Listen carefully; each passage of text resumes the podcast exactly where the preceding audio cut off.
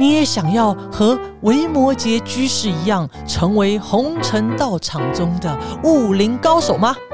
今天就让我们和法师一起翻开这本武功秘籍吧。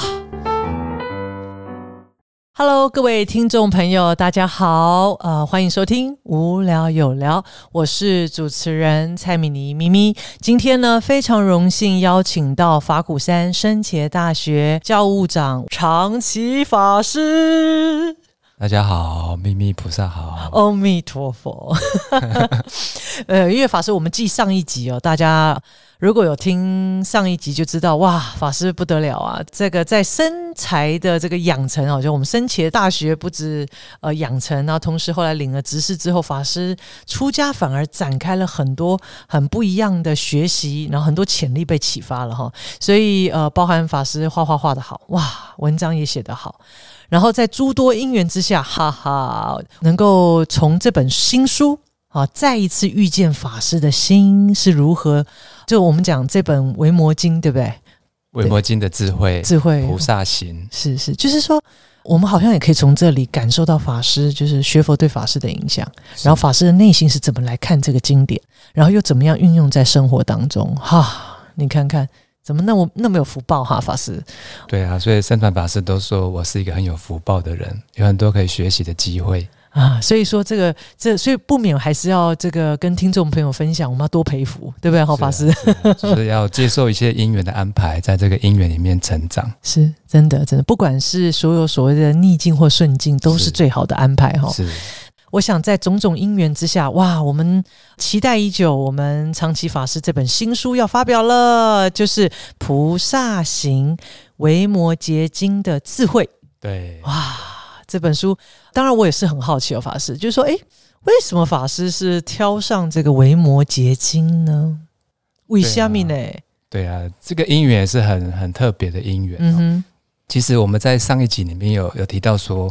我在深大领职，每年的暑假都有机会到海外的道场，是事实上也是跟着同学哈，带着同学到海外的道场去实习。嗯哼哼，然后到了海外的道场，总是要有所贡献嘛哈，所以将所学的东西透过红讲的方式跟大家分享。那会写这个维摩诘经的这个因缘呢，其实是早在二零一七年的时候，当时我去这个旧金山道场是。然后有一个红讲，但是我讲的是菩提达摩祖师这样子。然后讲到那个时代的菩提达摩呢，他其实是处在一个。啊，所有的佛教的经典都一口气要传来中国，是。可是中国总是要有有所减责嘛，除了减责，就是适合中国文化的就会被留下来。是。当时就有一个叫做大圣的思潮在蓬勃的发展。嗯哼。那维摩诘经刚好就是那个时候传进来的，嗯，而且也是刚好是在佛陀啊，就是佛教印度佛教的那个时候，在大圣初期被集结出来的经典。是，所以呢，我就希望可以拿《维摩诘经》这本，在介绍大圣刚刚萌芽的那个时候，他一定是跟小圣不一样。是，他把它分析的非常的清楚。是，那会选，所以会选《维摩诘经》里面的其中一品呢，来分析这个大小圣的差别。嗯，那这一品刚好是因为那一年呢，我在网络上面阅读到中萨清泽仁波切，他在。解释这个维摩诘经是，尤其是讲到这个第三品弟子品的时候，是是，他把维摩诘居士呢形容的好像是一个禅师一样，经常这个神出鬼没啊，嗯，然后就出现在声闻的大弟子面前。是这些大弟子们当时在做什么？他们当时就是在做佛陀交代的事情啊，比如说在山在山里面打坐。譬如说，在宣扬在波波起时的过程，宣扬佛法是；譬如说，有人生佛陀生病了，阿难尊者去帮佛陀起这个牛乳啊，或者是说在介绍出家的好处，出家有什么功德，这些都是佛陀教导的东西啊。可是维摩诘菩萨就这样子突然间出现，而且很不客气的就说：“喂，你这样做是错的。”所以我就被这种有点。那个生动哎，好生动喂！透过他的文字，把它形容的非常的引人入胜，是是，然后有有一种那种禅师的那种气息，那我就觉得说很相应，是对，然后我就把这一瓶，因为这一瓶它就是大圣菩萨圣呢，在抨击这个声闻圣的这个故事，哦然后去凸显说大小圣的差异，嗯。大圣的可贵可尊。这样子。嗯嗯所以我就把这一品的这个内容呢，透过那一次二零一七年讲菩提达摩要要分辨大小圣有什么差别，是。这样子把它跟大家分享。啊。哎，然后所以隔年呢，二零一八年我又有机会到温哥华道场去红讲的时候，是。我就选了这个维摩结晶来跟大家分享。啊，所以是因为这样子的因缘，然后才其实你看法师相隔也好几年，你看一七、一八、一九、二零、二一，现在二二，哇，你看也事隔了好几年后，因缘成熟，然后这本书，对对哎，新书就发表了。对对，所以过程当中，法师呃这本书大概花了法师多少时间？当然，呃，一七一八年是一个缘起嘛。是是。那但是呃，当法师真正呃，就说静下来啊、在做呃书写的时候，大概都花了多少时间啊？法师啊，前前后后收到邀请，一直到写完，可能有一年多。一年多。对，不过这个过程当中，因为啊、并不是完全把自己关起来写，是，而是说搭配着自己的执事，嗯。然后在执事空闲之余呢，点滴的累积这样子。嗯，对，所以曾经就比如说我还要有一些红花的工资，就会就会停下来。是是，对，所以断断续续写了一年多这样子。哦，法师也够厉害了，一年多可以出了一本这么厚的书，哇，那真是不得了。我我已经迫不及待，很想要来跟法师聊聊。那法师，呃，您是如何来谈维摩诘经哦？因为呃，我想呃，我们呃，不管呃，在很多祖师大德，其实也都有谈过维摩诘经。那当然，我就开始好奇了，诶，那法师一开始就是诶，菩萨行。然后维摩诘经的智慧哦，那所以我想，呃，我很好奇，就是说，呃，法师为什么会下新这个书名为什么会这么下啊、那法师是怎么样来呃，从什么角度来来谈这个维摩诘经啊？是啊、如果要谈怎么样写一本维摩诘经啊，是。就要回到我这本书当时在啊、构想的时候，它的一个架构。啊，是。它跟我在二零一八年在红讲维摩诘经的时候，一般在看祖师大德的一些著，或者是现代人的那个著作啊，是。它都有几个有几个状况，一个就是说祖师大德的这种学养非常的丰富，嗯哼，它里面有嗯很多的那个名相的延伸啊，它按照一句一记这样子逐句的消文解字的方式，它需要现代人如果要看的话，他要花很多的时间，哼。而且他的那个啊背景的知识要要足够，是。所以他在解那个很难解的文字的时候，他要有耐心去读下去。嗯哼，对，所以这些祖师大德他们每一本都厚厚的一本。是。对，那所以有时候我们祖师大德在开展某一个法义的时候，就会往外开展出去了。是。所以许多时候在阅读的时候，因为太多了，是，所以就会迷失掉。嗯，然后或者是说有有一些人的解经的方式是，他已经消化整理重构了。就像我们圣严师父啊圣师是傅是把这些经教的东西，他都已经非常融会贯通了。然后他发现现代人的状况，是他他是叫做取这些经文的意涵来当做揉成的药丸子给治病用的，给现代人治病用的。所以经文一定势必是被这些祖师大德给消化过的东西，就好像一个厨师，他把这些食材呢洗干净了，依照这个食材的特质呢，炒出一盘美味的菜供养大家。是啊。这个就是大家都只吃消化过的东西，只吃好吃的东西。是，是。那我这本书，我希望呢，因为我自己是这样走过来的是。希望说我可不可以呢，学习这些祖师大德走过祖师大德走过的这条路，也就是。说，回到原材料，嗯。我去回到这部经，佛陀当时讲的时候，原本的脉络是什么，它的架构是什么，透过这个脉络里面去读懂它的文意，嗯。透过这个文意呢，我能够了解它背后想要传达的核心的讯息、核心的理念是什么。是。如果我能够了解这个核心的主轴、核心的理念呢，我就能够在这个理念跟核心里面再去开展出支脉来，嗯哼嗯哼，在嗯而且甚至是可以拿来拿来现代用。这本书是两千多年前被集结出来的，是有过去的那些因缘跟背景。那如果我照本宣科的话，不一定可以适应现代的人。好，但是呢，我们要带着现代的人呢，去回到原本的脉络，从原本的脉络里面开展出核心。这个核心我掌握了之后，我又可以开展出适合现代人可以运用的东西。啊，对，所以我这本书大概分两个部分。是是哪两个部分呢？法师第第二个部分就是我刚刚讲的，就是我们很谦卑的回到经文的脉络，是一品一品的来了解，啊，然后不要延伸太多。主要的目的是透过这个脉络，能够让读者呢了解这本经的核心思想。是然后呢，这是第二个部分。第一个部分是导论的方部分啊嗯，导论就是说我已经掌握了这本书的核心思想，我把这个核心思想呢去论述它。是。所以我们在阅读的时候呢，如果我们也可以从先读第一个部分导论，先了解核心思想，掌握了核心思想，我再去读经文里面的故事，是，我就能够更了解哦，原来故事这个走向是衔接到什么，这是一种方式。啊，第二种方式是我也可以先不用了解核心思想，我先来阅读第二个部分新闻的文意去了解，慢慢慢慢就会透出，慢慢慢慢就会理解出说，哦，原来啊，透过这个经文的脉络去走，我会发现原来佛陀想要讲的背后的东西，就是那个核心的那个东西。掌握了这个东西，我再来回来第一个部分导论，我就能够跟所谓的核心理念能够更相应，能够心心相印。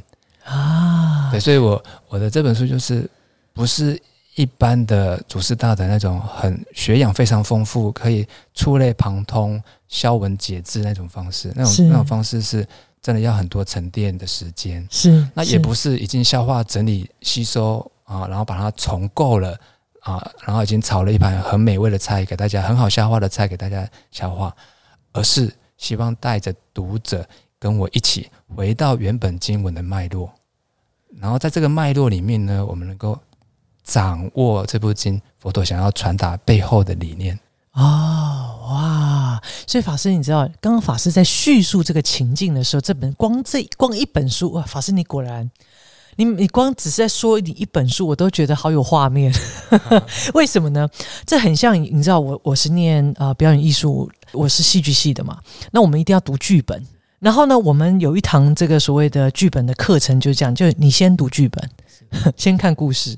但不好意思，不是只有这样，你要延伸去了解什么样时代背景，然后在这个时代背景为什么会走出这样子的文本，然后这个文本它可能会触及到哲学、心理学，还有社会学等等等等，然后你必须得要在那样子的一个呃更多的呃这个阅读的过程当中，才有办法真正掌握这个剧本的精神所在。当然，因为我又是导演，所以呢，如果一个导演没有办法掌握一个 一个剧本的所在，也导不出所谓的戏来。所以我觉得法师这本书好棒，就是说法师是带着我们，就好像我们去，不管是呃，你要先先从这个故事开始，或者是直接来看看，哎，这些被搓揉后的呃这个所谓的思想核心，然后然后再去读，不管是从哪个作为开始，我觉得都好精彩。啊我突然想到，哎，我们在这个不管是大学或研究所时期，怎么样去培养一个导演，能够去读这个文本？我们也是呃不断在这些方法里头练习。哎，是哇！而且确实，如果只有读故事，有时候真的没有办法全懂。那如果只读这个所谓的呃已经别人整理出来的思想，好像也确实呃就没有了一个自己去阅读文本而后带来的呃一些自己的看见是，哦。所以说很精彩耶，法师，我不晓得原来我们要解经哈、还可以有这种体验跟参与，哎，这是好好玩的一件事情。呃，那所以我就会又迫不及待，会很想要问问法师，就是说，在这样子的一个呃经本里头哦，就是法师在解经的过程当中，呃，如果我们来谈所谓的这个呃脉络哦，所以这个维摩结经啊、总共是几品？14品十四品嘛哈。那法师这十四品里头有没有从就很像我在读剧本一样？哇，我十四个章节里头。总有一个起承转合啊！是，哎，法师要不要来聊聊？你看我把它当剧本来读啊！好啊，好啊。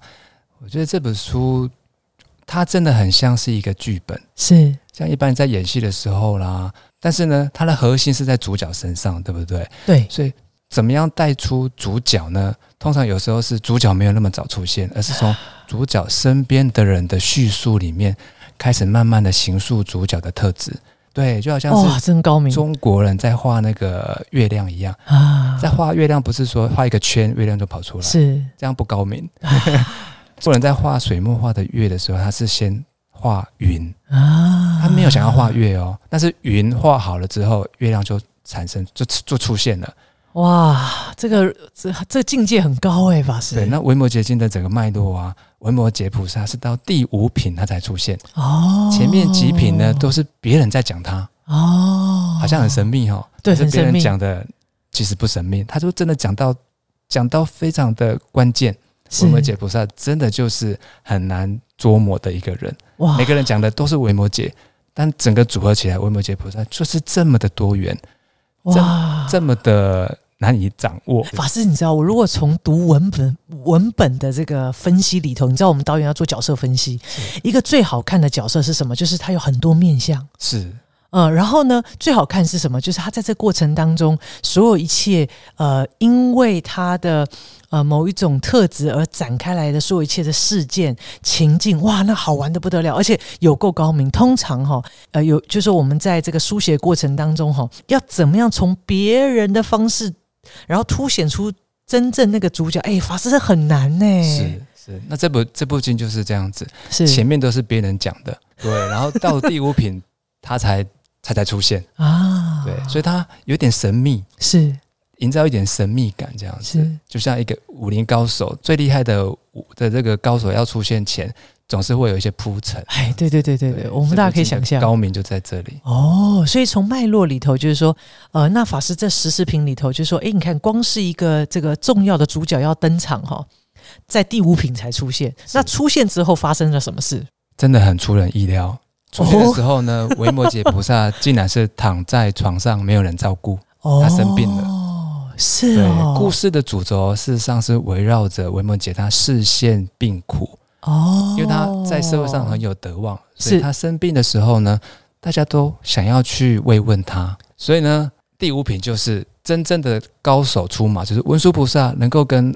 这个维摩诘菩萨等量奇观的大菩萨是才有资格能够去慰问一个生病的的菩萨，所以第五品的出现是大家虽然都很想要去慰问维摩诘菩萨，可是都觉得自己不够，自己不够这个资格，因为曾经过去跟维摩诘发生了一些被维摩诘菩萨鞭鞭鞭策，对，所以大家觉得说啊，如果派我去的话，我觉得没办法这样子。所以都一一的拒绝了佛陀。哦，对，所以到了第五品呢，文殊菩萨出马了，因为两个人的正量是相同的，是是是。可是，一到了那个现场，我们解菩萨竟然是躺在床上，旁边都没有侍者，嗯，他的家里面也空无一物，是，然后就开始一来一回，一来一回，非常有智慧的这个问答。那我们就发现说，这里面的问答呢，它不是一般的慰问菩萨，是他教我们怎么慰问菩萨。但是呢，最高明的慰问是什么？文殊菩萨他反问了生病的文摩诘菩萨说：“一个高明的慰问菩萨的方式应该怎么慰问啊？那是不是就是不是说啊，你好可怜哦，生病的好可怜哦，有没有多吃药啊？这很多是一种我们去慰问别人的是安慰的话，对不对？是是。文殊菩萨的慰问不是这样子，他反而是用请教的方式：菩萨呀，你为什么生病？”菩萨呀，生病的人应该怎么慰问他？那反而是用反问的方式去提点出所谓的菩萨行。所以他他高明的地方是怎么慰问他有视线，是然后再反问生病的人怎么慰问会比较好。哦，他的架构是是这样子，那内容就非常的精彩。对，哇，那法师你要不要多说一点点啊？哇，我们来说故事哦，我最喜欢听故事了。对他问维摩诘为什么生病，维摩诘说。众生病，故我病。哇，我要流泪了。第一句话，好了，第一句话，他他逗出来的就是我跟众生根本就是一体的啊，好感动。嗯，就好像我自己的身体哪哪个地方受伤了，它不是外面的哦，是。所以众生病，众生就像我一样，看到众生病就是我，就像我生病一样。是。可是这个众生病故我病，并不是世俗的这种啊，我病的。病恹恹的都没办法帮助别人了，是不是？他看到众生病故我病，有这个慈悲心出现，但是这个慈悲伴随了智慧，他知道呢，我怎么怎么样让众生免于病苦，是，所以他才会有下一步，说我怎么样慰问生病的众生。嗯，他的方式就是需要靠慈悲跟智慧。也就是说，菩萨怎么除众生病啊？必须要行菩萨道，利益众生，让众生从病苦当中解脱，哇，法师你知道吗？呃，如果我们讲一个很棒的文本哦，它都不用直白的讲，是都是用很多譬喻的方式来说。是，哇，这个如果我从呃这个文本的角度高明，这个对经本哇，好好听哦，好好看哦。所以我想要多跟法师聊聊，请教法师为什么法师是用菩萨行？是因为呢，刚刚提到说这部经呢集结出来的时代呢是大圣思潮，是大圣最蓬勃，准备蓄势待发，中年跟青年跟少年的是人生的阶段不一样嘛。是我们在青年或少年的时候，是一种非常有生命力、非常有朝气、非常积极的一个一个人生的时代，对不对？是是那维摩诘结晶刚好就是在那个佛教的这个时代，啊，好、所以呢，它里面的那个整个核心透出来的，就是跟前一个时代不一样的氛围。是什么样的氛围呢？前一个时代的所谓的啊、部派佛教的时代，这些僧团呢，它已经比较是这个啊、守旧的保守的僧团。是。啊，尤其是他们在发展那个很高深的修行的法门，是。这些很高深的修行法门需要有很好的环境，什什么环境呢？必须在远离市区的地方，嗯深入禅定，我才有可能透过禅定的的基础呢，开发出无漏的智慧。是。可是因为他远离了人群，所以他不了解呃人生的疾苦，是，又加上有很多啊、贵族的供养，嗯导致你说嗯他们又不需要出来红化了，嗯所以就变成保守的身段越来越封闭，越来越在那种法义上面钻研，嗯越来越在禅修方法上面钻研，是，可是却没有面向大众。嗯，所以大圣刚刚起来的时候呢，他就是这个方式会让整个佛教没有生命力。是，但是作为一个有机的宗教，它应该是要不断的适应时代的。哇，所以呢，就有一群，就是是有一群，就是觉得如果佛教再这样子走下去会终结，是，就有一群所谓的大众部，从大众部的啊这个啊部派佛教里面开展出来的大圣的思想展现出来。是。他认为说，那个已经成就、已经觉悟的所谓的菩萨，应该呢要面向众生，嗯哼，嗯哼。把佛法呢面向众生，让当代的人可以用，啊，而不是只是只照顾到自己。是，所以要让是。众生用我的我的那个啊方法，必须要浅显易懂。是。必须要每个人都能够在生活上面用，所以呢，所谓的菩萨行，它有一个很很大的关键，就是不是我有什么嗯，你没有，我给你，嗯不是那个不是菩萨，菩萨是你需要什么，我来学习给你。嗯，所以菩萨的第一步一定要去观察众生的需要。嗯所以《无没有结经》的菩萨行呢，可谓是整部经的关键。是它那个关键不是说我要利益众生，那我就有什么给你什么，不是。我要利益众生，要看你需要什么。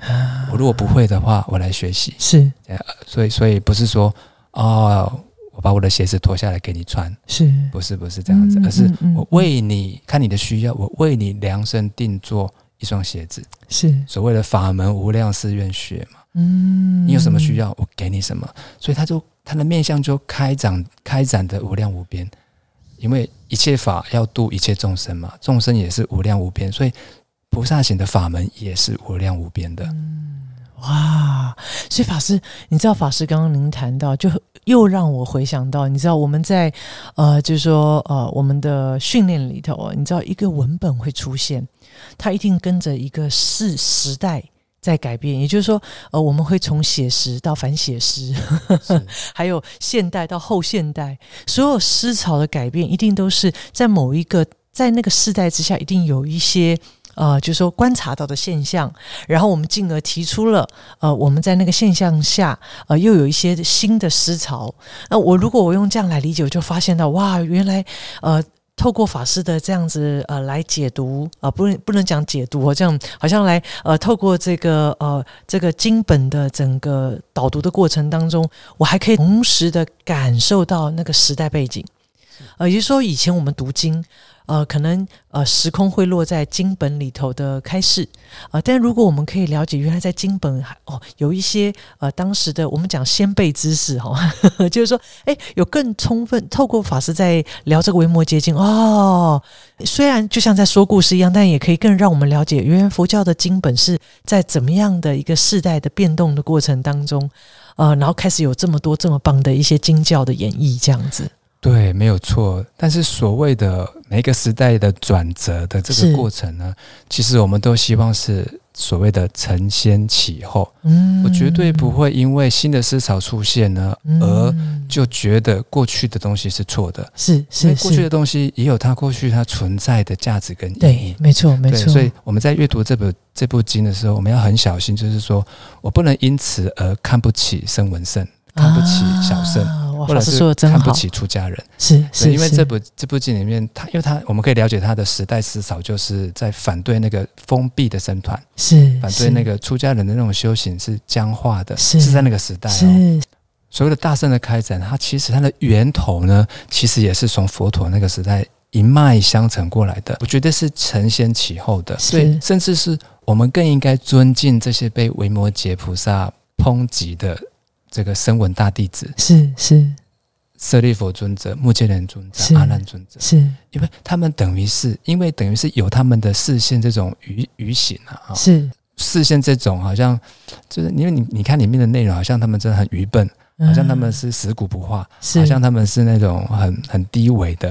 事实上，他们是在视线哦。如果没有他们，这部经不会那么精彩。是如果没有他们的加持，大圣的发展没办法那么的。开展就是不是这本经，就是需要先打一个预防针。就是看到里面的剧情呢，虽然是很多那种那种贬低小圣、贬低出家人，但要了解当时的时代背景，是更应该要尊敬这些视线愚笨的声闻大弟子们。是，对，这是读这本书需要有的。的预防针，这样。嗯，哇，法师，你这样一聊，就很像是，因为我们到了这个世代，当我们再去阅读啊不同世代下的文本的时候。呃，我觉得我的心境是这样：我们其实是透过在这样子的文本里头去了解到那个时代的一个呃种种因缘，是这一切因缘的安排，我们没有办法看到这么棒的经典，是。然后也透过这个过程当中，其实也让我们有很多可以有文思修的一个呃机会，这样啊。所以法师刚刚您谈，我我其实啊用我自己在阅读呃文本的过程当中来体会。呃，这部呃《维摩诘经》那个心境上，我觉得好像有一些连通处哦。所谓的核心思想，想要传递的是些什么呢？法师？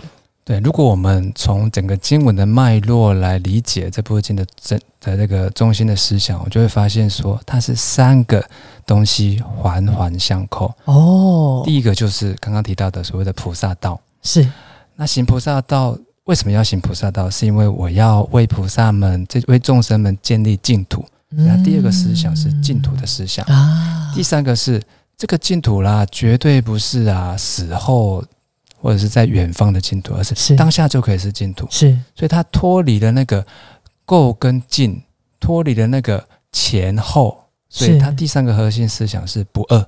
嗯哼，所谓的二就是相对性，是离开了那个相对性。是，事实上就是所谓的甚深的空意。嗯，所以菩萨道、净土跟不二是这部经最主要想要呈现的核心思想。嗯，它的净土不是远在天边的西方极乐世界，不是死后的净土，不是那个完全没有烦恼的净土。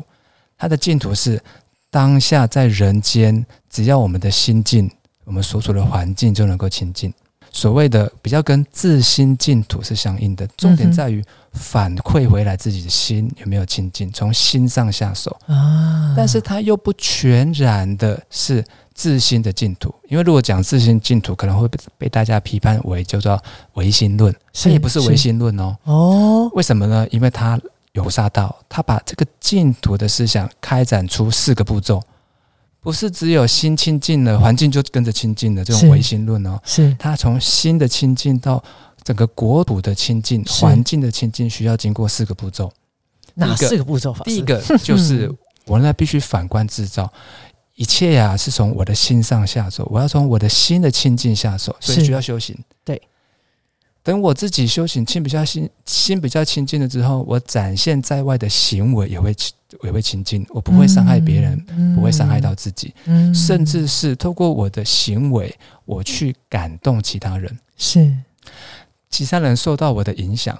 大家不晓得有没有看多看过以前一一部电影叫做《Pay It Forward》，就是把善传播出去，一个人影响三个人，有有有三个人又继续影响到千千万万的人，就好像是无尽灯这样子。嗯我点燃了你，你又去点燃了别人，是灯灯相相续这样。嗯所以我的行为清净，我是不是就会影响到我身边周围的人？嗯通过我的身教的影响，他也想要改变。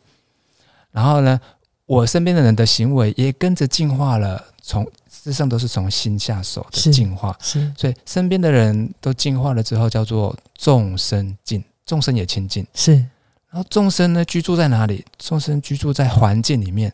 当居居住在环境里面的众生都清净了之后，这个环境也会清净。是所以事实上，这就是圣严师傅所讲的心灵环保。嗯心灵环保不能够只有心灵环保，是它还需要什么？还要实际可作为的生活环保、礼仪环保跟自然环保。是所以你有没有发现说，维摩诘经的净土思想，它不全然是自心净土，但它的下手处在自心的清净，嗯它还有从自心延展出来的外在的行为，是。身边的人，是。还有所处的这个大环境，是，我们都要一，起来净化它。嗯。这就是维摩诘经的净土的思想。哇，好精彩哦，对，然后他提到的从净土里面提到提到的开展出来的菩萨道，就是我为了帮助在这个环境里面的菩萨，为了要度在这个环境里面的众生，我要为众生建立净土。嗯。所以是不是是不是不是只有自己而已？不是只有自自心而已啊？是是。连包含这个环境的所有的众生，都是我作为菩萨要利益的众生，所以我就必必须付出行动喽。是。那这个付出行动需要有一个前提，就像刚刚提到的，众生病故我病，我要跟众生嗯有那个一体的观念，是有一体的观念，我才能够开展出我看到众生受苦，就好像是我受苦一样，不舍啊，我希望帮助他，也能是跟我一样一起提升，嗯。所以我就会学运用各种手段，他需要的来帮助他，是。这就是菩萨心。菩萨见净土不是为了自己享乐，嗯。而是为了利益他要利益的众生。是。所以，我们法鼓山的理念是建设，人间净土不是而不是享受人间净土。是是是，那这是他的第二个菩萨行。所以，菩萨行有没有局限性？没有，就看众生需要什么，是我来我来提供他需要的东西。样子嗯，这是他的关键，就是啊不是我有什么给你什么，而是我要先嗯去倾听，我要先去观察你最大最大的需要是什么。嗯对，所以经常的无眉解菩萨都会用一种叫做反相反的方式来提点他要提他要利益的众生。是你说有，我就跟你说无；你说你想要你思甜，我就忆苦。嗯哎你说无，我就说有，这样子；嗯你说东，我就说西。嗯所以他的经常是不按照那个理路去思是考的。是是是这是什么？这个就是不二。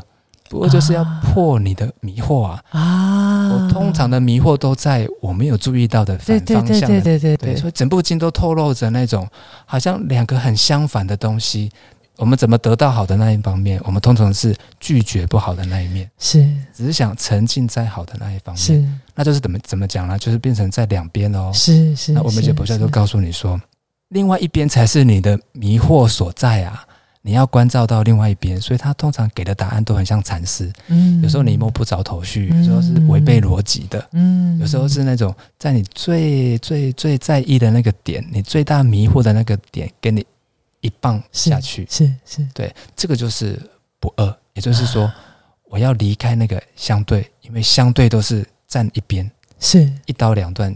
我不要这边，而我要那一边。是我们解菩萨利益众生的方法就是，我呢全面都要超越，是不是离开这边到另外一边，不是离开烦恼而有净土。嗯这个净土里面是烦恼跟清净同时在的。是啊、天呐，法师，这个你知道，如果我们在读一个文本，我们又回到，我就我想我又再一次更深的去体会到微末结晶的精髓。嗯，然后也更能够去体会为什么师傅在提倡心灵环保里，就说我们讲提升人的品质，建设人间净土。对于呃师傅在谈的这些核心理念，我想也透过维摩诘经又更深入的去体会得到。啊，那我想，因为呃，这部《维摩诘经》实在太丰富、太精彩了哈。那我想，各位听众朋友，我们今天这一集就先和法师哦聊一聊关于这个《维摩诘经》的呃整体的脉络跟它的核心思想。光是一部《维摩诘经》里面就有这么多的呃十四品哦，就里面有好多好多好棒的小故事哦。非常感谢法师，因为我想法师透过这么生动的分享里，让我们可以感受到《维摩诘经》的一些精髓。那更重要的是，我想在下一个阶段更想要跟法师请法，就是说这么棒的这个经典里头，我们又怎么样透过这些小故事，让我们回到生活当中都用得上。呃，如果各位听众朋友啊，你跟我一样都听得津津有味哦，那你一定要准时收听我们下一集哦。那我们今天再一次谢谢长期法师为我们带来这么棒的这个故事的分享，谢谢秘密菩萨给我这个机会能够来分享。好，那再一次感谢法师，那我们呢下一次线上准时收听喽，拜拜，拜拜。